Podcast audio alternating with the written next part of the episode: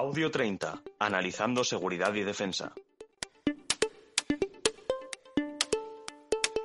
Muy buenas a todos y bienvenidos una semana más a Audio 30, los podcasts de Artículo 30. Mi nombre es Yago Soler y en el programa de hoy abordaremos la llegada de la psicología a la seguridad y la defensa. Comenzamos. Hoy en día existe acceso ilimitado a Internet y un mundo nuevo creado en el siglo XXI, las redes sociales.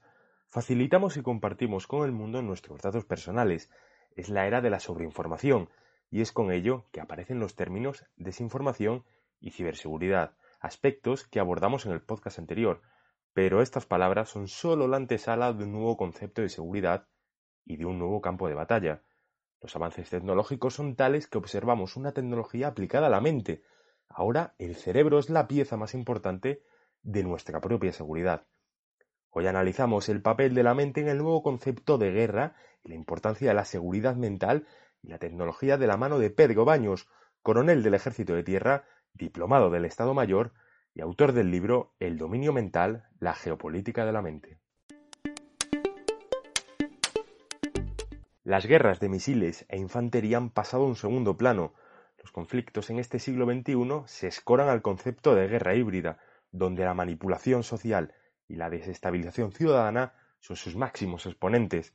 Y es que uno de los peligros, dice Pedro Baños en su libro, es que la información que obtenemos en la red tiene un efecto cognitivo percibido.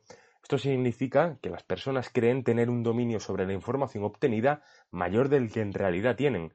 Es ahí donde el arma más preciada del siglo XXI aparece en acción, la influencia. Más que hablar de armas nucleares o de las amenazas nucleares, hoy en día hablaríamos de la amenaza que supone esa guerra psicológica, esa guerra cerebral, la guerra de la influencia psicológica. Hay que pensar que estamos hablando de los nuevos conceptos de esa guerra híbrida, de esa guerra irrestricta, donde se actúa con la desinformación, las noticias falsas, la manipulación mediática y todo para condicionar a las poblaciones. Y lamentablemente, con buenos medios, con personal altamente especializado, se puede conseguir de manera rápida y además muy efectiva. Así Pedro Baños sostiene que cuando se nos ofrece un servicio gratis en las redes, el producto somos nosotros mismos. Dice que deberíamos grabarnos a fuego cuando veamos un aparato electrónico que lleva el apellido Smart, esta palabra equivale a espía, pero estas nuevas amenazas no son exclusivamente un reto para la ciudadanía y el sector civil. El campo militar se ve especialmente afectado. La llegada de Internet al sector bélico, gracias al proyecto ARPANET del gobierno estadounidense a finales de los años 60, marcó un punto y aparte en los campos de la seguridad y la defensa de todo el planeta. La tecnología empezó a dominar el campo de la batalla. Ahora, en pleno cambio al 5G, la ciberseguridad es para muchos estados el talón de Aquiles, convirtiéndolos en principales objetivos de feroces ataques informáticos, porque para combatir estas nuevas amenazas se requieren nuevas formas de defensa. También la defensa y la seguridad deben adaptarse a este nuevo contexto, contexto nacional, europeo y mundial. Y por tanto es tan importante pues tener espías como ciberespías, soldados como cibersoldados, policías como ciberpolicías y además también pensando de cómo se hace esta guerra psicológica, esta guerra de la influencia, la guerra de la narrativa, del discurso, para tener personal especializado que sea capaz de combatir, de luchar también en estas nuevas modalidades de guerra. Como hemos visto, la ciberseguridad tiene que estar presente en los principales objetivos a reforzar de un Estado, una mayor inversión en defensa se hace por tanto imprescindible. Si no, las Fuerzas Armadas quedan totalmente obsoletas.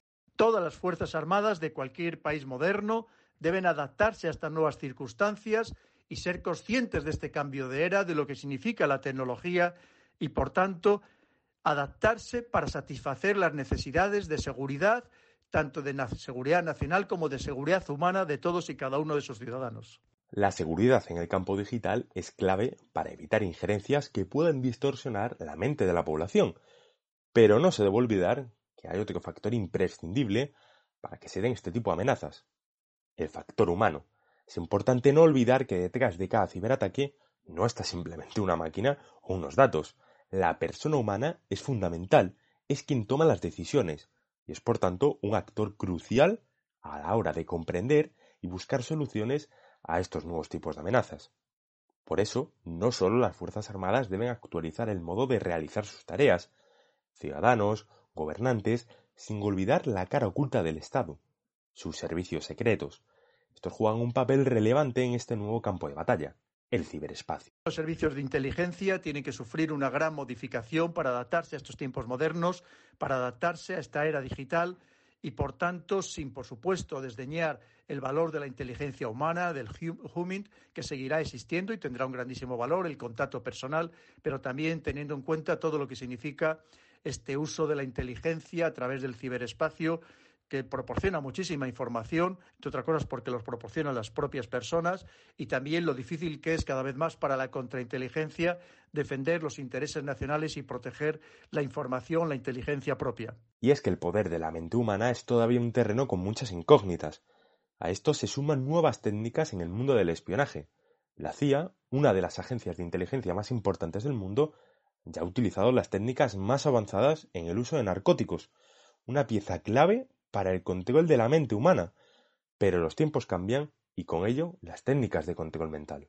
Si hace años la CIA utilizaba las técnicas de narcoanálisis, recordemos los experimentos del denominado MK Ultra con psicotrópicos como el LSD, la ditilamida del ácido lisérgico, evidentemente se estima que hoy en día lo pueden utilizar con otro tipo de fármacos mucho más sofisticados incluso que no nos demos cuenta la persona que está siendo que sobre la que se utiliza que ni siquiera se dé cuenta de ello. Además hay que pensar que hay otras formas de narcotizar a las sociedades a través de esta distracción masiva, de este entretenimiento absolutamente estéril, fútil, que no proporciona ninguna ningún incremento de la personalidad, ningún valor a la persona que lo está recibiendo. La desinformación, la manipulación social y las injerencias extranjeras a través de las nuevas tecnologías son síntomas de una ciberseguridad y sociedad débil. También suponen un riesgo democrático, ya que estos fenómenos propician un mayor control sobre el ciudadano.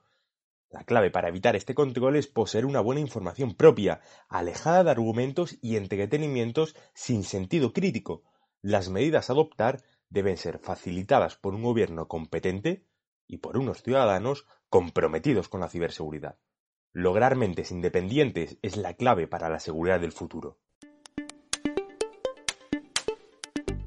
Agradecemos la participación del coronel Pedro Baños y su último libro El dominio mental, la geopolítica de la mente.